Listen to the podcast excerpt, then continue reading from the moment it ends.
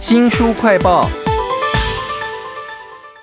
我们的未来会怎么样呢？像是网络如果有一天全部都断掉了，或者说科学家真的从 DNA 当中造出了恐龙，还有一个最惨的就是全世界的核子武器全部都射出去了。其实你可以再往下想，这些场景啊后面会发生什么样的连锁效应？我们会陷入什么样的恐慌呢？社会会发生什么样的剧烈的变化呢？我们要为您介绍一个记者，他用他的科学知识，还有用他的狂想。堆砌而成的书，书名叫做《如果那一天终于来了》，请到的是脸谱出版的编辑郑家伟。家伟你好，周翔好，大家好。这本书啊有十九个虚实交错的对未来的极端的推想啊，那其中有一个是我很想要的，就是网络全部都给它断线好了，以免我们这些传统的媒体啊生意都被那些网红给抢光光哈。我想你也应该有很想要的东西吧。我比较想要的是，如果这个世界全部的汽车都变成自驾车的话，这样我就可以不用自己开车了。因为我自己是一个蛮怕开车的人，就觉得自己不太会开，然后路边停车的时候也都停超久的。如果有一天车子可以自己停车了，那我也不用担心这样的问题，而且。我如果今天想要出国，然后自驾旅行的话，或者是开车去山上，也可以想到哪里就去哪里。我也搞不好也可以在车上睡觉，就是一醒来目的地就到了这样子。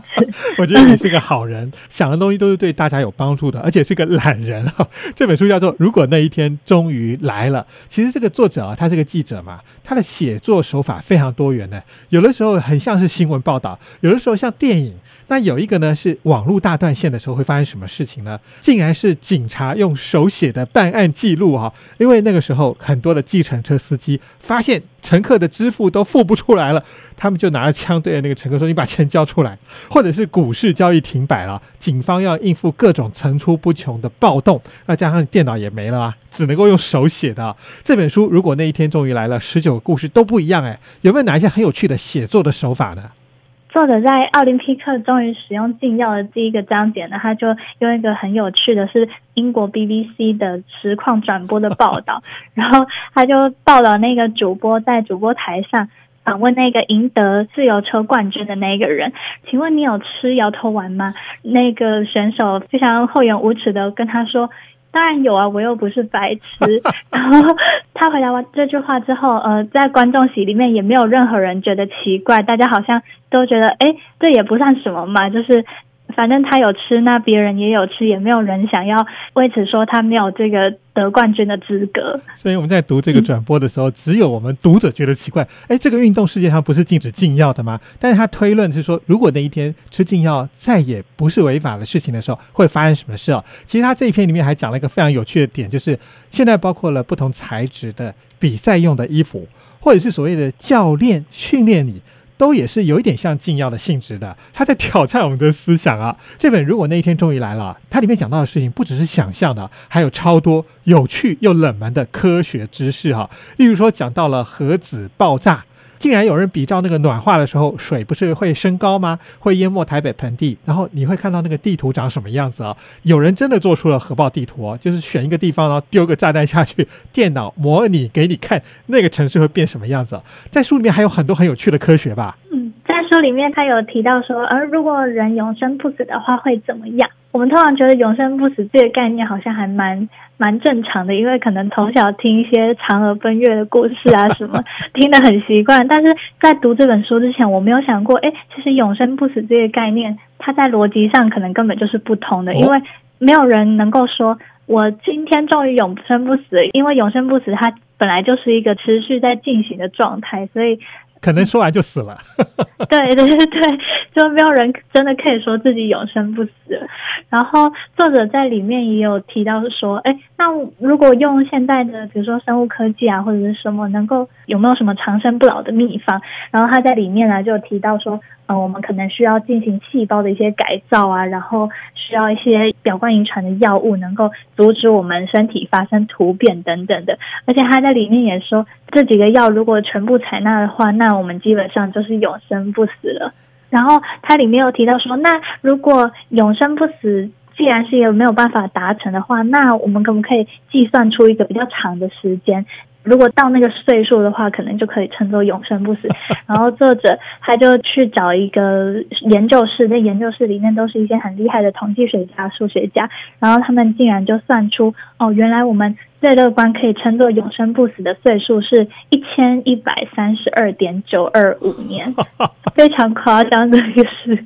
这本如果那一天终于来了，里面还有很多这样很夸张，但是你会觉得说，哎，它明明就是有科学根据的东西啊。当然，它也还加了很多的想象啦，有些想象我觉得超妙的，而且还会加上说后来会发生什么事情，你需不需要恐慌，以及我们要不要改变。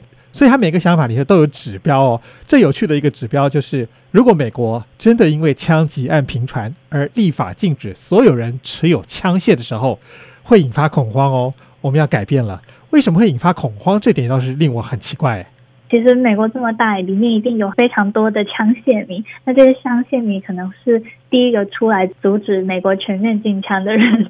然后，如果真的要执行这个法律的话，警察自己可能也不愿意，因为这件事情太难了。然后，拥有枪械的人这么多，如果大家不愿意乖乖就范的话，其实作者说很有可能全部的警察或者是全部执法官员就要请辞回家了，那更难以镇压了哈。对，那如果真的要执行就是禁枪的话，可能也会先没收。黑人的枪，因为前阵子不是美国有发生对黑人执法过当的问题嘛？可以想见说，在美国那个地方，可能还是存在着蛮严重的种族歧视问题，这可能会导致说，本来是禁枪这件事情而已，闹得变成一个国际新闻都有可能。哇！如果美国真的要禁枪了，那一天终于来了，反而我们要开始恐慌了，这也是个意想不到的点。例如说，网络大断线是个想象的场景，但是在美国真的有那一天发生过，就是有一个。拾荒者不小心砍下了地下的数据电缆，结果那个州全部大面积的都断网了。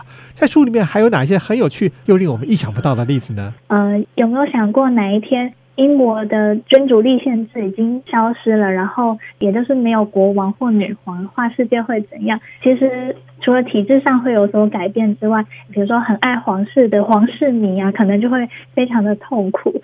然后没有皇室的话，那皇室他们的这么大笔的财产要怎么办？全球还有十几个国家是认定。英国女皇是他们的君主的。那如果今天英国女皇她不再是女皇的话，那这些国家她又要。请谁来当他的君主呢？这都是嗯，我以前没有想过的问题。我想到的是那些皇室迷啊，可能就没有纪念品可以买了。这本书叫做《如果那一天终于来了》，其实里面还讲到了侏罗纪公园开幕，或者是海里面再没有鱼，可能会发生什么事啊？从政治、科技、环境来分析十九则虚实交错的奇思异想。非常谢谢脸谱出版的郑家伟来为我们介绍这本书。如果那一天终于来了，谢谢您，谢谢。新书快报在这里哦，包括了脸书、YouTube、Spotify、Podcast、新浪微博，都欢迎您去下载订阅频道，还要记得去按赞、分享以及留言哦。我是周翔，下次再会。